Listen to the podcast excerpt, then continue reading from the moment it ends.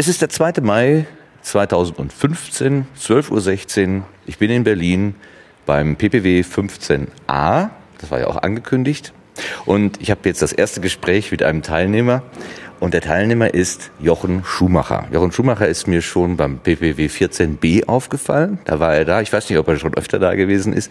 Denn er macht etwas, was, glaube ich, in der Podcast-Welt relativ einzigartig ist. Er macht nämlich einen Podcast über das Jagen, den Jagd-Podcast. Hallo Jochen. Ja, hallo Martin. Es ist der Jagdfunk unter jagdfunk.de zu finden. Genau. Äh, bevor ich habe, wir haben ja vorhin noch nie miteinander geredet. Wir reden jetzt sozusagen on air das erste Mal miteinander. Ähm, mach doch mal so eine ganz kurze Bio. Wer bist du? Wo kommst du her? Äh, was treibt dich überhaupt zum Podcasting?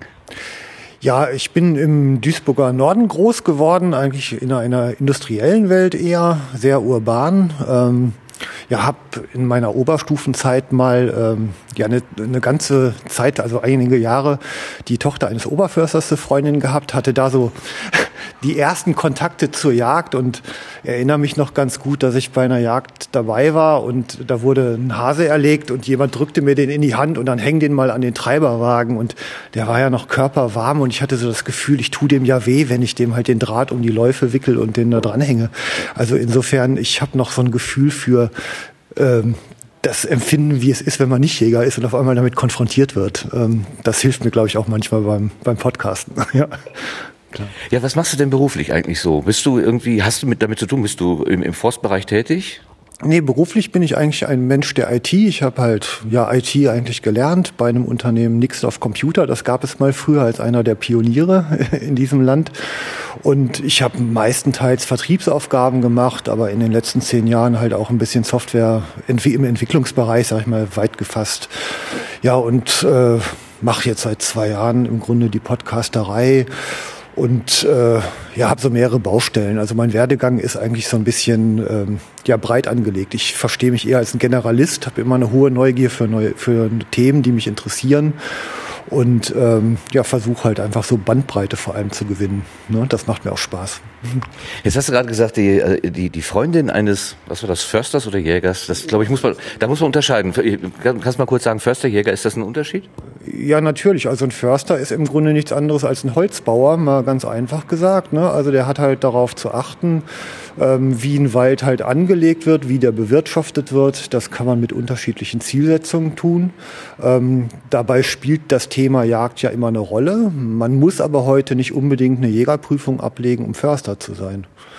Es gibt aber Stellen, also oft in den Landes- und Bundesforstverwaltungen, da ist die Jägerprüfung eine Voraussetzung, um so eine Stelle als Forstwirt zu bekommen, weil ich sag mal, Jagd natürlich immer damit verwoben ist. Ne? Aber man kann auch Jäger sein, ohne Förster zu sein, ohne so einen Forst zu bewirtschaften. Ja, ja. Also man hat im Grunde in, also in Deutschland ist es zumindest so angelegt, äh, man macht halt eine Ausbildung, die ist äh, festgelegt in der Größenordnung von 120 Unterrichtsstunden mit einer staatlichen Prüfung am Ende und damit kann man dann halt zur unteren Jagdbehörde gehen und einen Jagdschein lösen. Der ist halt immer nur für eine gewisse Zeit, längstens drei Jahre gültig. Ähm, die andere Variante ist, man macht eine volle Berufsausbildung zum Revierjäger, also das ist der Berufsjäger, die dauert drei Jahre und da gibt's dann auch einen Meistertitel und diverse Fortbildungen und ich sag mal auch für den, der jetzt nur diese staatliche Jägerprüfung gemacht hat, kann man sich fortbilden zum, äh, zum Jagdaufseher zum Beispiel oder es gibt da halt so Wildhüterlehrgänge oder Stadtjägerlehrgänge. Ähm, also das ist schon etwas, was eine, eine gewisse Struktur hat und auch benötigt. Das ist ja ein verantwortungsvolles Ding, mit Leben und Tod umzugehen. Ja, da sagst du was Wahres. Das ist ja sicherlich auch ein Grund, warum viele Leute da erstmal so äh, nicht nur inhaltlich oder, oder so rein, rein praktisch, sondern auch gedanklich einfach einen Bogen machen. Ich, ich schließe mich da ein. Ich weiß, dass es Jäger gibt und ich äh, habe auch schon mal gehört von Treibjagden oder äh, sehe die Leute manchmal da Halali durch den Wald rennen oder so. Ähm, aber gedanklich blende ich das eigentlich aus. Das ist nicht meine Welt. Ich habe da irgendwie nichts mit zu tun. Und ich nehme jetzt erstmal wahr, dass man Jäger als Hobbyist sein kann. Äh, ja, also du hast jetzt so zwei Dinge gesagt. Das eine ist das Ausblenden. Ähm, das ist etwas, ähm, ja, was ich ja auch mit meinem Podcast ein bisschen äh, ja dran kratzen will und das auflösen, weil man kann es, glaube ich, nicht ausblenden, weil jedes Leben auf diesem Planeten wird irgendwann äh, dem Tod gegenüberstehen und dann müssen wir eigentlich nur noch drüber reden, auf welche Art und Weise er eintritt. Ähm, ja, und dieses, äh, dieses Bewusstsein, also dass jedes Lebewesen, und zwar ganz egal, ob Pflanze, Wurm, Elefant, Tiger, Tier, Wolf oder Reh, ähm, ist ja irgendwie darauf angewiesen, Ressourcen seiner Umgebung zu nutzen, um seine Existenz sicherzustellen und wird letztendlich ja mit seinem Körper auch wieder eine Grundlage für die Ernährung anderer Lebewesen. Also wir werden ja alle irgendwann im Grab oder wie auch immer wieder Teil des Kreislaufs. Und das ist auch etwas, was für mich im Kern die Jagd so bedeutend macht, und zwar wirklich für jeden Menschen, dass man darüber einfach ein Bewusstsein dafür entwickelt und darüber, über dieses Bewusstsein auch sehr viel verantwortungsvoller mit der Welt umgeht, in der man lebt. Ne? Ja, ein Vorwurf, was der Szene auch da muss ich sagen, kann ich jetzt gar nicht fokussieren. Äh, so grundsätzlich gemacht wird, ist ja, da wird vielfach mit dem Argument der ähm, Populationsregulierung gearbeitet. Also wir müssen schießen, damit nicht zu viele Tiere irgendwie entstehen, gleichzeitig wieder beim Winter gefüttert und man äh, nimmt diesen natürlichen Selektionsdruck da äh, aus der Population heraus, wo dann die Gegner sagen, ja, dann hört auf zu füttern, dann müsst ihr im Sommer auch nicht schießen. Ist das ein Argument, was, was dir öfter mal begegnet? Ja, das ist halt extrem vereinfacht. Ja. Ne? Ich meine, das kann man jetzt aufblättern und ähm, ich sag mal, wir sind ja eine Hochzivilisation und ich mal, wenn man auf ein verunfalltes Wildtier oder stößt, dann hat man, also die einen haben halt irgendwie Mitleid und müssen was tun, andere drehen sich abgewidert weg. Und dann gibt's halt eben auch ein paar wenige, die halt wirklich handeln. Und ich meine, im Moment ist halt eine, eine Bewegung im Gange, die, die sagt halt Natur Natur sein lassen und, und hat halt irgendwie ein, ein Bild von Wildnis, die zurückkehren soll. Und das bedeutet halt zum Beispiel im Nationalpark Eifel konkret, dass halt mal im Winter 30 Stück Rotwild neben den Wanderwild, neben den Wanderwegen halt einfach verhungern. Und ich sag mal, da jetzt herzlos dran vorbeizugehen und zu sagen, ja, Natur ist halt Natur, ähm, da, da sträubt sich mein Mitgefühl dagegen. Und ich sag mal, ich persönlich als Jäger bin froh, halt äh, an der Stelle das Leiden wenigstens äh, beenden zu können. Schlimm aber, dass es überhaupt eintritt, weil ich finde, wir alle nutzen die Ressourcen der Natur und daraus entsteht halt eben auch eine moralische Verpflichtung zur Fürsorge. Und ähm, eine Population an die Nahrungsgrundlage so anzupassen, dass sie alle gut davon leben können, das ist eine Verantwortung, der ich mich als Jäger stelle und die ich wahrnehme. Und andersrum ist halt Fütterung in Notzeiten ausdrücklich etwas, womit ich halt eben genau dieses, diese Fürsorgeverpflichtung halt umsetze. Das hat ja nichts damit zu tun, dass ich eine Mast betreibe. Das geht ja auch überhaupt gar nicht in freier Umgebung. Da fehlt halt der Zaun oder der Stall drumherum. Ähm, und die Zielsetzung dabei ist ja einfach nur, einen gesunden, angepassten Wildbestand zu erhalten und den Überschuss jedes Jahr zu ernten. Das ist der Inbegriff von Nachhaltigkeit. Und ich sehe da nichts Verwerfliches dran. Wie sieht denn ganz konkret dein Jägersein aus? Gehst du jedes Wochenende mit der, mit der, mit der Flinte, sag ich einfach mal so ungeschützt, in den Wald? Oder wie, wie, wie sieht das so ganz praktisch aus? Äh, ja, bei, also ich rede ja fast mehr drüber, als dass ich tue. Ne? Ähm, also erstmal, ich habe auch einen Hund. Also der Hund ist auch der Faktor, der mich letztendlich halt ähm, an die Jagd drangebracht hat. Die wird jetzt elf Jahre alt dieses, äh, dieses Jahr, die Kleine. Also ein Jagdhund, wenn ich da mal so fragen darf? Ja, also ich habe anfangs, also schon mit dem Vorsatz, mir den Hund gekauft, den auszubilden und stand halt irgendwann vor der Frage, will ich einen Jagdhund oder einen Sporthund? Nebenbei, ein Dackel ist doch, glaube ich, auch ein Jagdhund, ne? Ja, durchaus, ja. Das ist mir überhaupt nicht bewusst. Der Dackel so niedlich, so ein Schoßhund, aber nein, dann sagt mir mal jemand, ein Tackelhalter, das ist ein Jagdhund. Da musste ich aber wirklich gucken. Ja, also den Dackel, den muss man jeden Tag vor den Spiegel stellen, damit er sehen kann, wie groß er ist. Das ist ähm, sicherlich richtig, aber ich meine, im Kern ist ja eigentlich jede Jagdhund, jede Hunderasse für irgendeinen Zweck und meistens eben für die Jagd halt gezüchtet worden und die haben halt eine spezielle Verwendung. Ne? Und ein, ja, ein Teckel ist halt ein, ja, ein Erdhund, der äh, für die Bauarbeit äh, und auf Schweißwerte, also Schweiß heißt Blut, was aus dem Körper raus ist, dann wechselt es den Namen. Ja, ist halt etwas spezieller zu fassen. Und auf der Fährte ist ein, ist ein Dackel auch durchaus ein toller Hund. Ne? Ja. Aber ganz nochmal zurück, äh, dein Jäger sein, wie, wie lebst du das aus? Gut, du redest viel, aber du bist ja auch, also irgendwas machst du ja, wenn du das bist Hobbyist. Fangen wir mal damit an. Dass du hast jetzt kein Revier zu beförstern. Äh, ja, ich bin halt ähm, an einem Revier beteiligt. Ähm, also bis vor kurzem hatte ich eins in Köln, wo ich halt mit unterwegs war. Hat sich jetzt noch ein bisschen verändert. Meistens ist das halt so auf Enten und Gänse am Rhein bei Hochwasser. Das ist so unsere Königsdisziplin, also meine und die meines Hundes. Und ähm, es ist halt ein sehr ja, ursprüngliches Erleben. Also äh, sobald man über den ersten überfluteten Weg drüber weg ist mit guten Gummistiefeln, dann hat man die Welt für sich alleine. Und ähm, ich sag mal, der Hund wird keine Ente kriegen, wenn ich nicht gut schießen würde. Und ich würde keine Ente kriegen, wenn ich den Hund nicht hätte, der sie mir bei Schneetreiben und Hochwasser aus dem kalten Wasser halt rausholt. Und das ist eine Form ähm, des Miteinander, ein Team bilden, die, die einfach sehr erfüllend ist und ich meine, wenn man abends dann halt ein Essen auf dem Teller hat, wo man die komplette Geschichte weiß, ähm, mehr Bio geht ja gar nicht. Ne?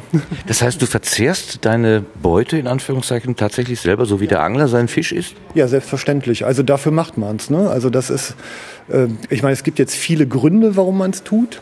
Aber ähm, gehen wir mal zurück. Die Menschheitsgeschichte wurde bis vor etwa sieben oder zehntausend Jahren halt von Jagen und Sammeln überhaupt komplett begleitet. Und seit die Landwirtschaft, dieser relativ kurze Zeitraum, ist ja ein Schnips in der ganzen Menschheitsgeschichte.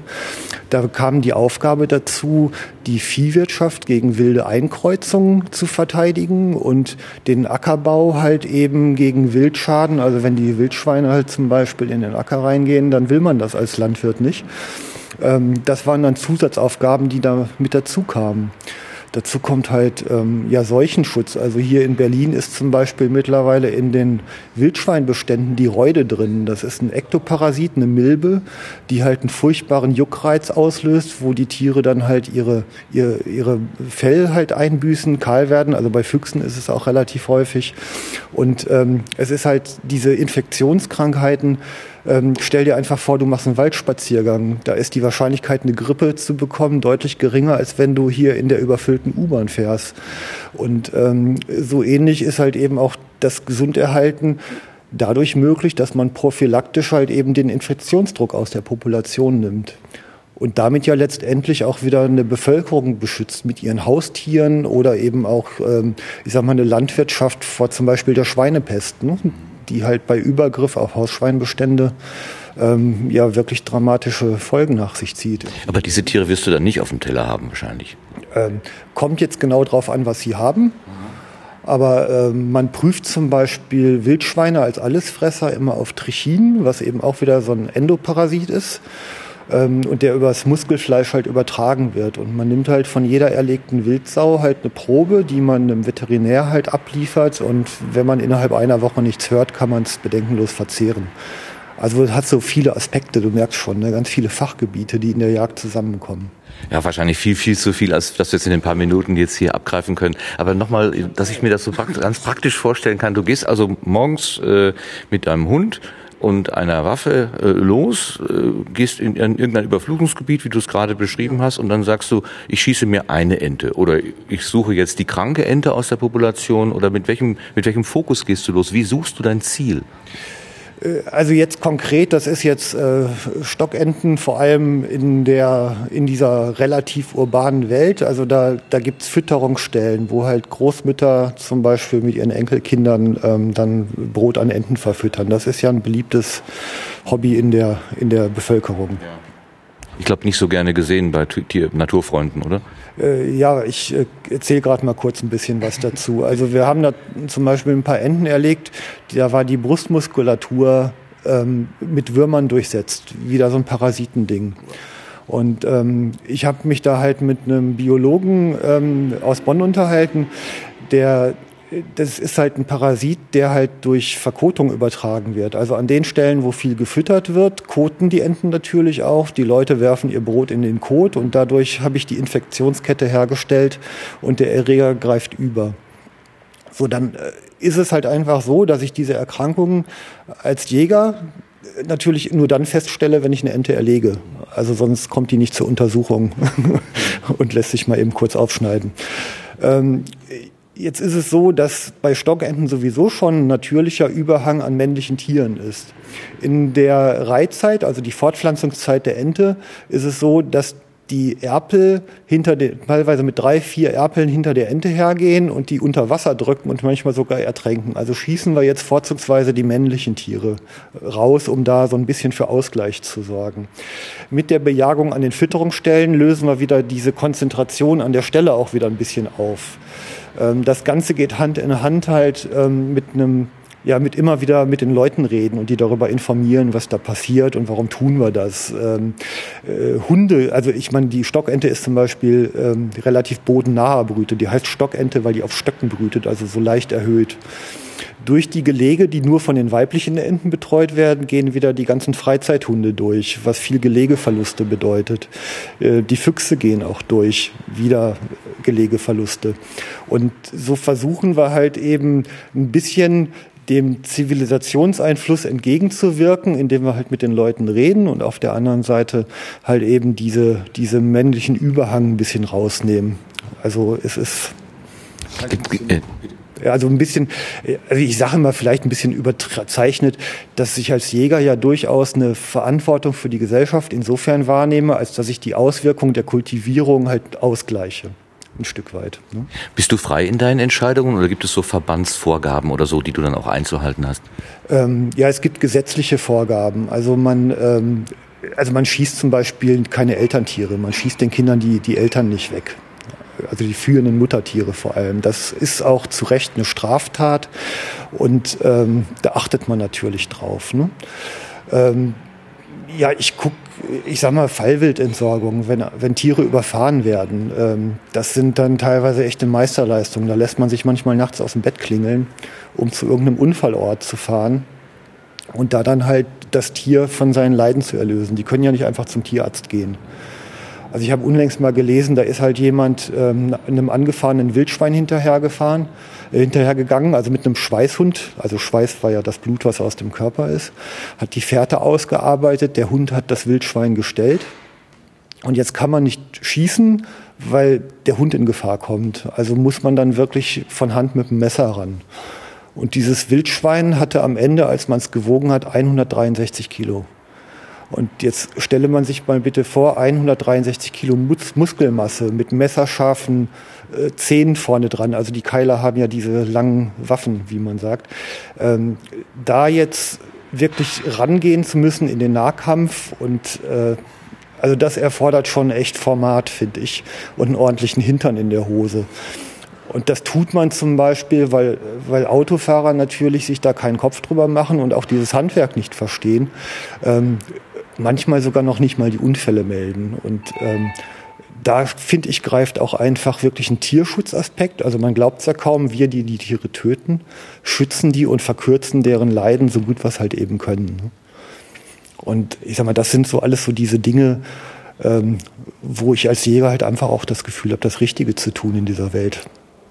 Ja, ich merke schon in diesen zehn Minuten, die wir das Thema jetzt anstreifen, dass, dass da entfaltet sich plötzlich ganz, ganz viel an Themen, an Pros und Kontras und auch an äh, Vorurteilen, die ich merke, dass ich sie habe, die ich aber in deinen Argumentationen auch äh, gut aufgenommen fühle. Und ich kann verstehen, ah, da ist eine Welt, äh, wenn man sich dann näher mit auseinandersetzt, dann versteht man vielleicht auch mehr und man ist gar nicht mehr so ablehnend dem Ganzen gegenüber. Ähm, ist das auch etwas, wenn wir jetzt mal auf deinen Podcast äh, umschwenken, deswegen sind wir ja eigentlich hier, ist das etwas, äh, was du auch versuchst im Podcast zu transportieren? Sind die Nichtjäger deine Zielgruppe, die du ansprichst, oder ist das ein Fachpodcast für Jäger, von einem Jäger für einen Jäger? Ja, als Podcaster hat man ja nicht in der Hand, wer es hört. Ne? du kannst natürlich durch die Themenauswahl äh, irgendwo, also du kannst im Prinzip den, den ja, sagen wir mal, du nimmst den äh, Tierfreund oder den Veganer als Zielgruppe und äh, also jemand oder ja doch Veganer sind die, die überhaupt nichts von Tieren annehmen wollen. Genau, die Vegetarier essen keine Tiere, glaube ich, so rum ist es. Ne? Ähm, äh, also das ist dann der maximale, die maximale Kluft oder du orientierst dich an Jägerkollegen und äh, diskutierst da Fachbegrifflichkeiten äh, oder so. Was hast du so im Sinn, wenn du podcastest? Ja gut, ich sag mal, einer der Mitantriebe war ja, dass ich bei diesen vielen Gesprächen bei der Jagd im städtischen Bereich ähm, halt einfach ein bisschen Automatisierung wollte. Und dann habe ich gesagt, machst einen Podcast, dann kannst du den Leuten sagen, hörst dir da mal an. Und das erspart mir vielleicht draußen ein bisschen die Wiederholungsfrequenz. Ne? Dann habe ich es halt einmal gemacht und was sind das für Gespräche gewesen? Ja, mit einfach Bevölkerung. Ne? Also ich, äh, ich meine Anekdote, die ich immer wieder erzähle, ist, dass ich bin mit einem Freund, zwei Flinten, zwei Hunde, so offensichtlich Jäger, sind wir halt also so den, den Weg da entlang gegangen. Ich hatte eine erlegte Ente auf dem Unterarm und dann kommt eine ältere Dame aus einem Gartentor geschossen und sagt, oh Gott, die Ente, ist die verletzt? Und, und ich war halt wirklich komplett perplex und also die ist tot. Und die sagt, ja, was ist denn passiert? Und ich, ich habe drauf geschossen. Ja, aber warum machen Sie denn sowas? Ja, weil ich die essen will. Ich töte die immer, bevor ich die esse.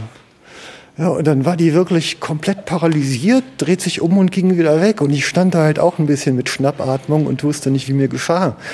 Ähm, woran man aber eigentlich nur erkennt, welche Parallelwelten sich mittlerweile aufgetan haben und, und dass die Wertschöpfungsketten, also die halt einfach, also eben die, das, das aus Lebewesen durch den Tod Lebensmittel wird, auch wenn es eine Pflanze ist ja übrigens, ne? ähm, das ist etwas, das ist komplett vom Radar verschwunden und ähm, das ist natürlich auch irgendwie, ehrlich gesagt, immer wieder spannend, ne? ähm, diese, diese Brücke zu schlagen. Ja tue ich ja hier gerade auch.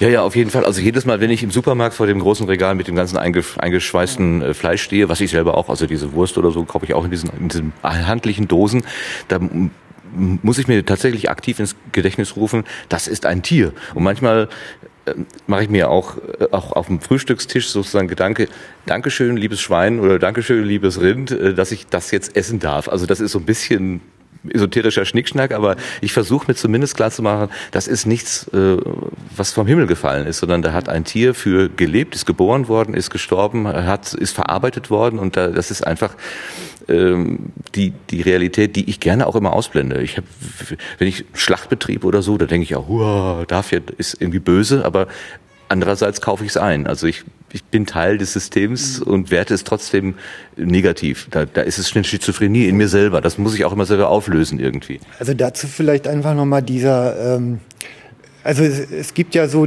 dieses, diesen Vorwurf, ihr habt ja Freude am Töten. Ja, hast du? Äh, ähm, nein, aber also die Jagd ist natürlich, also dieses Räuber- und Gendarmengefühl, was man vielleicht noch aus der Kindheit in Erinnerung, also auf eine also ich sage mal, ein großes Erlebnis, was ich zum Beispiel äh, hatte, ist ähm, auf einen Bock jagen. Das heißt, hieß dann in dem Fall sonntags morgens um 4 Uhr aufstehen und vor Sonnenaufgang im Revier sein. Ähm, durch schlafende Kühen auf Weiden auf dem Bauch im Grunde durchkriechen, ähm, mit, äh, mit Puder oder Pustefixblasen die Windrichtung und die Witterung checken.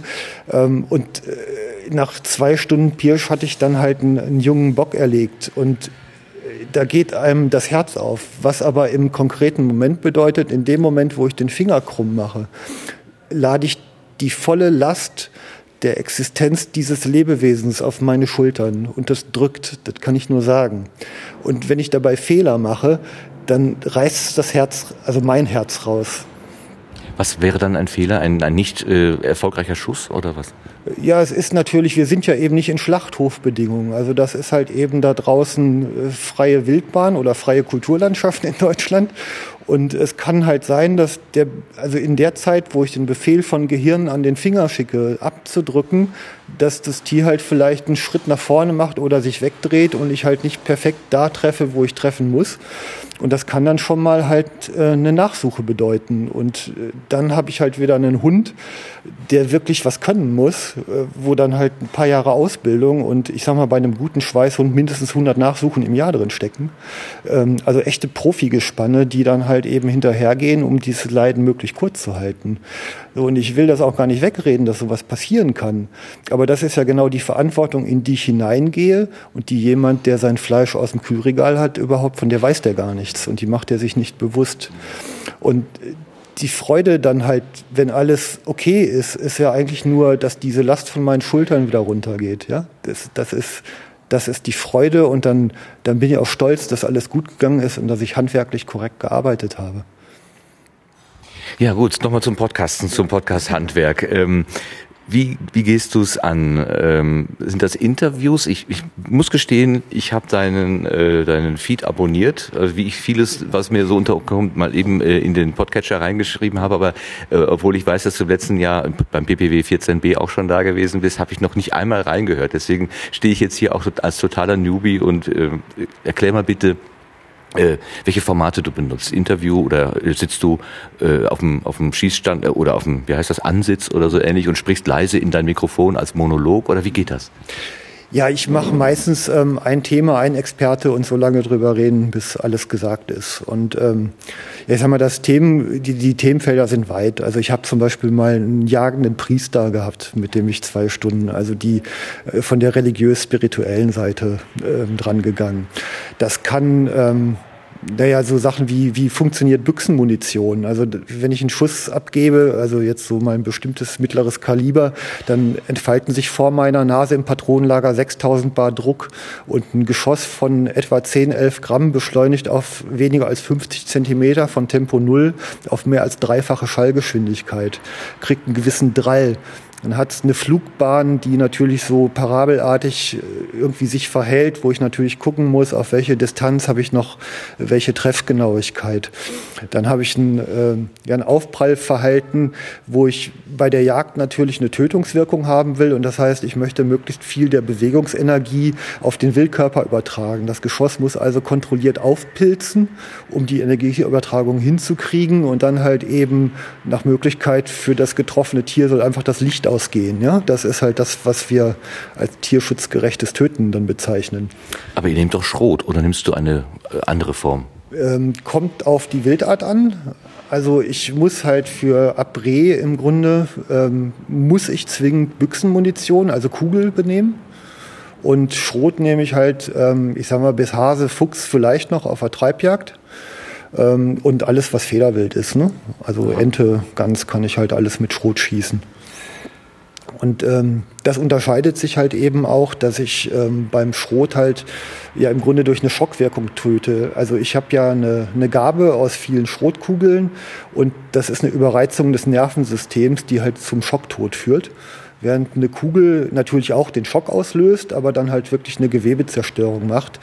Am besten halt im Herz-Lungen-System, also im Maschinenraum nenne ich das halt immer. Ja.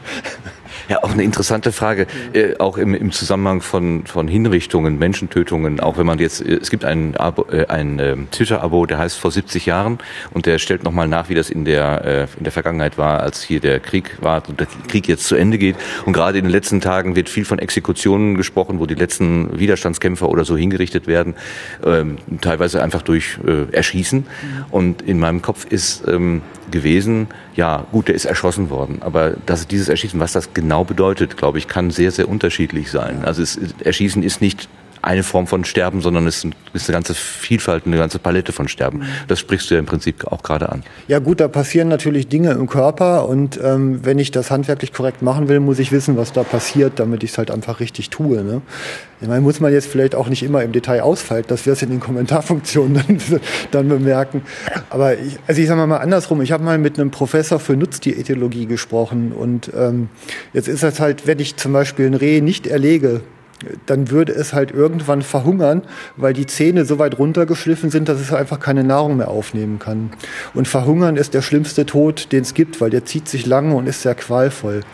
Und eigentlich der, der beste Tod, den man haben kann, ist halt beim friedlichen Grasen ähm, vom Jäger erlegt zu werden, weil das macht halt klack und das Licht geht aus. Also zumindest, wenn alles natürlich gut läuft. Und das ist in der Regel natürlich so, ja. Also wir reden bei den Unfällen über Aufna Ausnahmen. Und jetzt kann man natürlich auch wieder trefflich drüber streiten. Also man hat ja selten die Wahl, wie man ums Leben kommt. Aber als Wildtier ähm, kann ich nur sagen, ist das gar nicht so die schlechteste Variante. Ne? Wie kommst du an deine Gesprächspartner? Sind das alles Jägerfreunde ähm, oder wie du sagst, Priester? Ja gut, der war ja auch selber Jäger. Als alles aktive Jäger oder suchst du auch andere Menschen? Also sind meistens aktive Jäger, meistens aber auch aus der Peripherie. Also ich habe halt mal eine Sendung zum Beispiel mit einer Sozialpädagogin, die auch Mediation macht, also über Jagdkonfliktbehandlung. Ne? Also eben dieses, diese Brücken bauen zu, zur nicht jagenden Bevölkerung und wie die Wahrnehmungen sind und äh, sich dann ein bisschen reindenken in die andere Seite, damit man den richtigen Weg findet. Ähm, das kann mal Munitionshersteller sein wie dem einen. Das, äh, ich habe auch mal einen Professor für Pharmakologie gehabt. Über den habe ich mit über einen Virus gesprochen, der vom Wildschwein auf den Hund übergehen kann und dann innerhalb von 24 Stunden für den sicheren Tod sorgt. Ähm, also das ist sehr breitbandig. Ähm, wie das Handwerk ja auch, das reicht ja wirklich vom Fährtenlesen bis zum Wurstmachen über Ballistik und Waffenherstellung und Hundeausbildung, die sich alleine schon wieder unglaublich weit auffächert. Ne? Also es ist ein extrem vielfältiges Thema. Also Medizin und Lebensmittelhygiene und ich tot, also wirklich irre, irre breit. Ja. Du machst das seit zwei Jahren. Angefangen hat das so mit diesem Impuls, äh, ich bin konfrontiert mit äh, unverständlichen Menschen, die nicht begreifen, was ich mache. Ich versuche das zu erklären. Das habe ich jetzt so rausgehört, dass das der Grundimpuls gewesen ist. Mit welcher Regelmäßigkeit äh, machst du denn Folgen und wie viele hast du bisher? Also in zwei Jahren habe ich es jetzt auf 28 Folgen gebracht. Also das ist so in etwa eine im Monat. Hm? Das ist so der Rhythmus. ja. Ist es auch Absicht dann, dass es so ungefähr einmal im Monat rauskommen soll? Ist das Selbstverpflichtung oder ja, es ist, ich habe jetzt eigentlich keinen festen Rhythmus, aber ich versuche es halt so. Ähm, der Punkt bei solchen Themen ist ja, dass man die Arbeit ja eigentlich vorher hat. Ich äh, habe ja in aller Regel von dem Thema keine Ahnung, zu dem ich äh, mir da den Experten halt besorge und muss mich vorher, äh, ich sag mal, bis zu einer gewissen Tiefe halt reinfressen, um es auch einigermaßen moderieren zu können. Ähm, also ich nenne es ja immer so irgendwie die Veröffentlichung meiner persönlichen Lernkurve. Ja, ist ja eine schöne Umschreibung. Ja, und das ist eigentlich auch eine ganz kommode Situation, weil ich darf ja dumme Fragen stellen und die haben im Zweifel ja immer nur den Zweck, dem anderen halt eine Gesprächsvorlage zu geben. Und insofern ähm, darf ich mich auch öffentlich dumm anstellen, das ist ja erlaubt. Hattest du irgendwelche Vorbilder für deinen Podcast? Äh, ja, also das Format ist halt Tims CRE, ne? Ein Thema, ein Experte und los geht's. Ich mache eigentlich also CRE für die Jagd, wenn man so will. Wie bist du denn überhaupt in diese Podcast-Landschaft hineingekommen? Als, äh, wann hast du zum ersten Mal davon überhaupt wahrgenommen, dass, oder wann hast du zum ersten Mal wahrgenommen, dass es sowas wie Podcast gibt und was waren die ersten Angebote, die du selber gehört hast? Ja, Tims Geschichten, also das habe ich jetzt, äh, ja weiß ich gar nicht so genau, sechs, acht Jahre, wie lange macht, macht er ja schon sehr lange, ne? Ähm, Über deine IT-Affinität? Ja, also vor allem die CRE-Sachen. Da habe ich ähm, auch für ein Projekt, was ich damals halt gemacht habe, einfach sehr viel Wissen mitgenommen. Und ähm, ja, also so kam dann auch so diese Synthese, ne? also dieses äh, Hörformat, was mich halt äh, erstmal so sehr angesprochen hat. Und auf der anderen Seite, diese tat mich in der, für mich in der Jagd halt eine Welt auf, die halt eigentlich auch von Nerds durchsetzt ist. Die sind halt nur analoger als die, die, die hier so rumrennen. Und ähm, naja, ein ideales Medium genau in, in der Welt. Ne? Also ich treibe das ja gerade noch weiter. Ich versuche jetzt ja gerade noch ein, ja, so ein kleines Event zu organisieren, also ähnlich wie es hier, also rund um die Naturnutzung. Erzähl, was machst du? Ja, ich habe dem Ganzen mal die, den Namen Napublikon gegeben und möchte damit einfach eine Plattform schaffen, wo Naturnutzer sich untereinander vernetzen. Und ähm, also ich meine, eine Landwirtschaft versorgt ja hier die Bevölkerung schlichtweg mit ihren existenzsichernden Lebensmitteln. Die Förster kümmern sich ähm, um letztendlich mit den Wäldern ja auch um Klimaerhalt und ein Stück weit um, um Baumaterial und Brennholzversorgung. Äh, wir haben Fischer und wir haben äh, Imker und äh, alle möglichen, also auch ein Mountainbiker ist ja letztendlich ein Naturnutzer, wenn er auch nur mit Freizeitnutzung rangeht. Zwischen denen gibt es Konflikte, aber natürlich auch viel Synergien. Also ähm, ja, selbst Tierversuche sind ja irgendwie aus gewisser Perspektive betrachtet natürlich eine sinnvolle Sache, werden aber eben von anderer Seite auch extrem angefeindet. Und ähm, ich sage mal, eine qualitativ gute Kommunikation, eine fundierte Reflexion und also ich finde ja auch eine Veröffentlichung dieses Gedankengutes, was dahinter steht, ähm, das ist halt einfach, äh, tut, tut allen gut und ähm, ja, nimmt auch viel Dampf aus der Diskussion raus. Ne? Ja, ich glaube, alles, was man kennt, ist nicht mehr so bedrohlich äh, wie die Dinge, von denen man, also die man tatsächlich, wie ich auch eingangs sagte, wo man so eine äh, so eine Nichtwahrnehmung pflegt, aber dann, wenn sie dann auftauchen, wirken sie irgendwie so bedrohlich, weil man überhaupt gar keine Ahnung hat und dann ist man erstmal von Angst, ja. Angst ist die erste Reaktion mehr oder weniger. Ja, Also ich sag mal, es gibt so ganz extreme Fälle. Also da, da ist, ich sag mal, ein Land, man fühle sich mal hinein, ein Landwirt, der vielleicht jetzt in fünfter Generation den, den Hof bewirtschaftet, der irgendwie von seiner Familie über ein paar Kriege gerettet wurde. Ähm, dem, dem fackelt der Stall ab und dabei kommen vielleicht noch die 200 Schweine ums Leben, die drin stehen. Und jetzt steht der vor den Trümmern seiner Existenz und kriegt obendrein von irgendwelchen Tierrecht als Aktivisten noch eine Strafanzeige reingedrückt. Ich meine, also das versteht er nicht. Das kann man nicht verstehen. Und ähm, das sind so also ganz extreme Konflikte, die toben da im Moment halt draußen in der Gesellschaft. Und da muss man doch irgendwie mal äh, qualifiziert mit umgehen, finde ich. Ne? Wenn man sich über dieses Projekt, was du da gerade angesprochen hast, ich habe mir Napublikum aufgeschrieben oder heißt es Napublikum? Also für Natur Public Konferenz, ne? Also mit C. Mit C dann? Ja, genau. B-L-I-C-O-N. Er schreibt gerade mit, der Martin. Diktier's doch einfach mal. Also N-A-P-U B-L-I-C-O-N. Gibt es da eine Webseite? Ja, gibt's. Ähm, Im Moment ist das napublikon.erdebene.de. Also Erdebene habe ich mir halt so eine Studiomarke ausgedacht. Bei den Podcastern bekommt bestimmt keiner drauf, wer das Vorbild war. nee, niemals. okay. So, aber dein eigener äh, Podcast ist wahrscheinlich dann auch unter erdebene.de zu erreichen? Äh, ja, also jagdfunk.de ist halt eben mein Kernpodcast, der Jagdfunk. Und ich habe noch so zwei kleine Randprojekte. Das eine ist das Jagdlogbuch, was aber so ein bisschen schlabbert. Und ähm, ich habe noch so ein bisschen so im ja, Technik-Innovations-Sozialumfeld die reine Lehre gestartet. Die Bindestrich reine? Einfach nur reine Lehre, reine Lehre in einem Wort.de. Was, was steckt dahinter? Ähm, also reine Lehre ist, ähm, also ich habe selber so eine kleine Unternehmensgründungshistorie hinter mir und das hat ja, ähm, ja manchmal Höhen, aber oft auch Tiefen. Ähm, und ich treffe halt immer wieder auf Leute mit wirklich coolen Ideen. Also ich habe da jetzt zwei Sendungen drin. Die erste, da hat jemand ähm, ein System sich erdacht zur Waldbrandbekämpfung. Und äh, zum, also man muss jetzt sich ja vorstellen, Waldbrände passieren ja da, wo kein Wasser ist. Und wir haben auf der ganzen Welt irgendwas von 80, 90 Löschflugzeugen und die brauchen halt eine hinreichend große Wasserfläche, um starten und landen zu können und sich halt nachzutanken. Ähm, und der hat halt gesagt, dann nimmt man doch einfach äh, Wassercontainer, die kann man halt äh, nachladen und damit jedes Flugzeug und jeden Hubschrauber mit einer Heckklappe nutzen. Und dann wirft er die halt über den Brand aus dem Flugzeug und äh, bringt die in einer vorher definierten Höhe zur Detonation und dann beregnen die eine bestimmte Fläche. Und ähm, damit wachsen natürlich die Möglichkeiten, Wasser auf den Brand zu kriegen, enorm. Ähm, und das war so ein ganz leidenschaftlicher Mensch und das musste einfach sein. Ne? So. Super, klasse. Ja, Thema, die zweite Sendung, da hat ein Freund von mir ähm, für die KitchenAid eine Küchenmaschine einen Edelstahlknethaken entwickelt. Der Originale ist ein Stück Alu mit einem Kunststoffüberzug. Der ist nicht spülmaschinenfest und irgendwann findet man den Kunststoff halt auch im Rührgut wieder.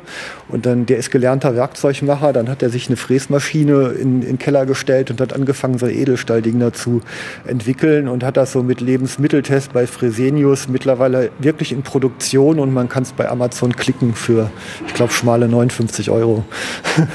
Also auch so Geschichten, ne, die einfach mal so aus dem Leben, die passieren in deutschen Kellern, ist ganz toll. Was, was hast du denn für ein Unternehmen gegründet oder für eine Existenz gegründet? Ja, ich habe, ähm, also ich war so mit Mitte 30, also damals relativ viel Geld aus dieser, äh, dieser Internetbubble ne, über Aktienoptionen. Ich habe halt so ein Stück Softwareinfrastruktur fürs Internet entwickelt, wobei man ohne Server kommunizieren kann und das noch sicher und integer und das habe ich halt relativ weit hochgetrieben, bis in den Konzernvorstand eines deutschen, großen deutschen Logistikunternehmens. Ja, und bin im Grunde so gegen die Ideen des D-E-Mail-Konzepts halt gegen das Innenministerium mit meinem Sparbuch unterlegen. Also was ich in Ehren tragen kann. Die haben halt einfach mehr Mittel. ja, und da wird man halt Opfer der Politik dann. Ne? Sollte sich mal vielleicht mit Linus Neumann zusammentun. Der ist ja auch ein vehementer Gegner der, E-Mail. Ja, also ich äh, kann nur sagen, ich habe das dann natürlich über viele Jahre verfolgt. Also viel bescheuerter als das kann man es kaum machen. Das ist echt unglaublich. okay, bevor wir jetzt noch ein weiteres Thema aufmachen, versuchen wir erstmal wieder zurückzukommen. Ähm, der Podlove Publisher. Seit wann hast du den im Einsatz und was bringt dir das, wenn du zu so einer Konferenz wie hier gehst? Also den habe ich im Einsatz, seitdem es ihn gibt. Und ähm, ich freue mich über jedes neues Feature, was reinkommt. Brauche manchmal ein bisschen, um es zu adaptieren. Ähm, ja, und warum ich hier hinkomme, ja, ist natürlich einfach auch ein Stück weit Selbsthilfegruppe. Also die, die Wahrnehmung aus der Perspektive eines Produzierenden, die findet man in seinem normalen Alltagsumfeld ja nicht so sehr. Und dann kann man hier mal mit anderen reden, die halt in ähnlicher Situation sind. Also Gesprächspartner sind ja auch immer irgendwie nicht wirklich kalkulierbar. Also manchmal bereite ich Sendungen mit unglaublichem Aufwand vor und dann sitzt man in der Aufnahme und die haben nach drei Minuten das ganze System zur Explosion gebracht. Und am Ende kommt trotzdem was Gutes raus. Ähm, oder ich mache zum Beispiel die Erfahrung, dass gerade so Politiker und Funktionäre halt gerne ihre eigene Agenda reindrücken ähm, das ist aber auch ein ganz spannender Effekt, weil die ja nicht gewohnt sind, die, die Zeit zu haben, sich komplett zu entfalten. Und da kann man die, naja, wenn man ein bisschen pfiffig ist, auch manchmal so irgendwie auf sich selbst zurückwerfen und kriegt auch schöne Effekte raus. Ne? Ähm, ja, und das sind eben solche Lernkurven, die ich natürlich als Moderator auch durchmache und ähm, die kann man hier auf so einer Plattform natürlich schön mal mit anderen Leuten ein bisschen austauschen. Erlebst du denn auch sowas wie Berührungsängste? Also gestern war eine Vorstellungsrunde, du bist aufgestanden und gesagt, guten Tag, ich bin der Jochen Schumacher, ich mache den Jagdfunk. Und ich meine, also bezogen auf alle anderen Angebote ist, sticht das schon ein bisschen heraus, gerade weil, hier viele, sagen wir mal, Gutmenschen unterwegs sind, in Anführungszeichen, mit ähm, allem Respekt gesagt. Äh, auch die Vegetarier- und Veganer-Fraktion ist sicherlich da, also Tiere zu schießen, ist vielleicht für viele dann doch ein Thema, wo sie sagen, huch, will ich lieber nichts mit zu tun haben. Erlebst du auch direkt hier sowas wie Berührungsängste? Äh, ja, ja, sicher. Also ich meine, ich weiß das ja. Ne? Also ist ja, ich bin ja, ich kenne es ja jetzt auch eben ähm, von der Jagdausübung selber. Also ich habe mal gesagt, wenn ich mit Bastrock und Speer rumlaufen würde, ich könnte nicht mehr Aufmerksamkeit erregen. Das macht doch bitte mal beim nächsten Mal. Also ich, ich sag mal, ich bin ja auch in der Jägerszene ein Exot. Also wenn ich da auftauche mit, ich habe ja etwas längere Haare zum Beispiel, ähm, das, das ist, ich bin ja nicht so ein typischer Jäger. Und die Perspektiven, die ich in diese Szene hineinbringe, die sind eigentlich genauso äh, komisch, wie wenn ich hier jetzt anfange, über Jagd zu reden in dieser Umgebung. Äh, das ist aber ja auch spannend dann. Also das, das gibt auch sehr schnell sehr tiefe Gespräche, wie du ja auch gerade merkst. Ne? Ja, es ist, also ich meine, ähm ich, was ich mir einbilde, ist, dass gerade diese Pod, äh, Podcaster-Szene eine relativ aufgeschlossene Szene ist. Und hier laufen doch ein paar schräge Typen rum, ähm, die fallen aber gar nicht weiter auf, weil es, es wird gar nicht, also es ist so ein bisschen wie beim Kongress, äh, beim CCC-Kongress.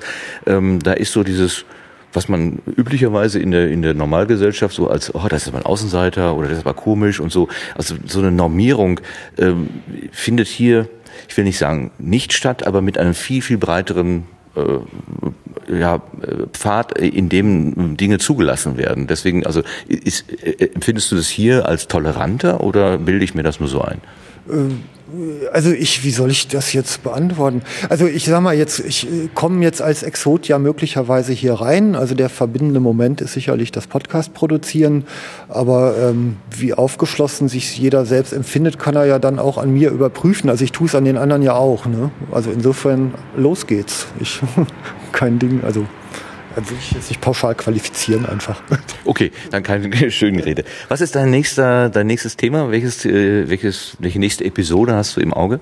Ähm, ja, die wird wohl, also ich sage es eigentlich immer ungern vorher, weil manchmal sagen die Gesprächspartner ab und dann wird's nichts, aber es wird sich rund um elektrische Zäune drehen. Ähm, Wer jemals drauf gepinkelt hat, weiß, was das ist. ja, wer das tut, ähm, dem kann man eh nicht mehr helfen. Ja, ist aber auch wieder so ein Ding, ne, was ähm, irre ist. Also ich habe da jemanden, ähm, der, also der, der, also es ist ja so Hochfrequenztechnik, ne, mit äh, Spannungen und Strömen, äh, also die ich ja im Einsatz, also einerseits brauche, um Tiere zusammenzuhalten, wo sie hingehören, aber neuerdings, seitdem wir spätestens über Wolf reden, ja auch um ähm, Wildeinflüsse, wie seit fast 10.000 Jahren eben von außen auch fest, fest äh, wegzuhalten. Und das, ich, ich habe einen Waschbär, den hätte ich nicht so gerne im Dachboden zum Beispiel, oder einen Steinmarder, den will ich auch nicht im Auto haben, an meinen Bremsleitungen. Und da hat man eben genau diese, diese Wildnis-Kulturkonflikte, die spielen sich jetzt am elektrischen Zaun ab. Ne? Also ich denke mal, da wird es in die Richtung gehen. Also gut, eine, eine Folge, eine Episode, die unter Strom stehen wird, im wahrsten Sinne des Wortes. ja. Es macht neugierig. Du hast 28 Episoden, richtig? Ja, bis jetzt. Hm. 28 spannende Episoden. Ich glaube, jetzt muss ich doch endlich mal anfangen, den Jagdfunk, war richtig, Jagdfunk? Ja, Jagdfunk, genau. Jagdfunk zu hören. Also Jochen, danke für das Gespräch, toller Gesprächspartner und ähm, ja, es macht einfach neugierig und meine Vorbehalte werde ich dann nochmal in Frage stellen. Ich habe ja eine Kommentarfunktion, da kann sich ja jeder drin austoben. okay, nochmal Dankeschön und viel Spaß noch weiterhin Gerne. beim PPW 15a. So, Podcaster Potluck Workshop. Ich muss das immer üben, ich kann das so schlecht, die genaue Bezeichnung. Dankeschön. Gerne. Tschüss. Tschüss.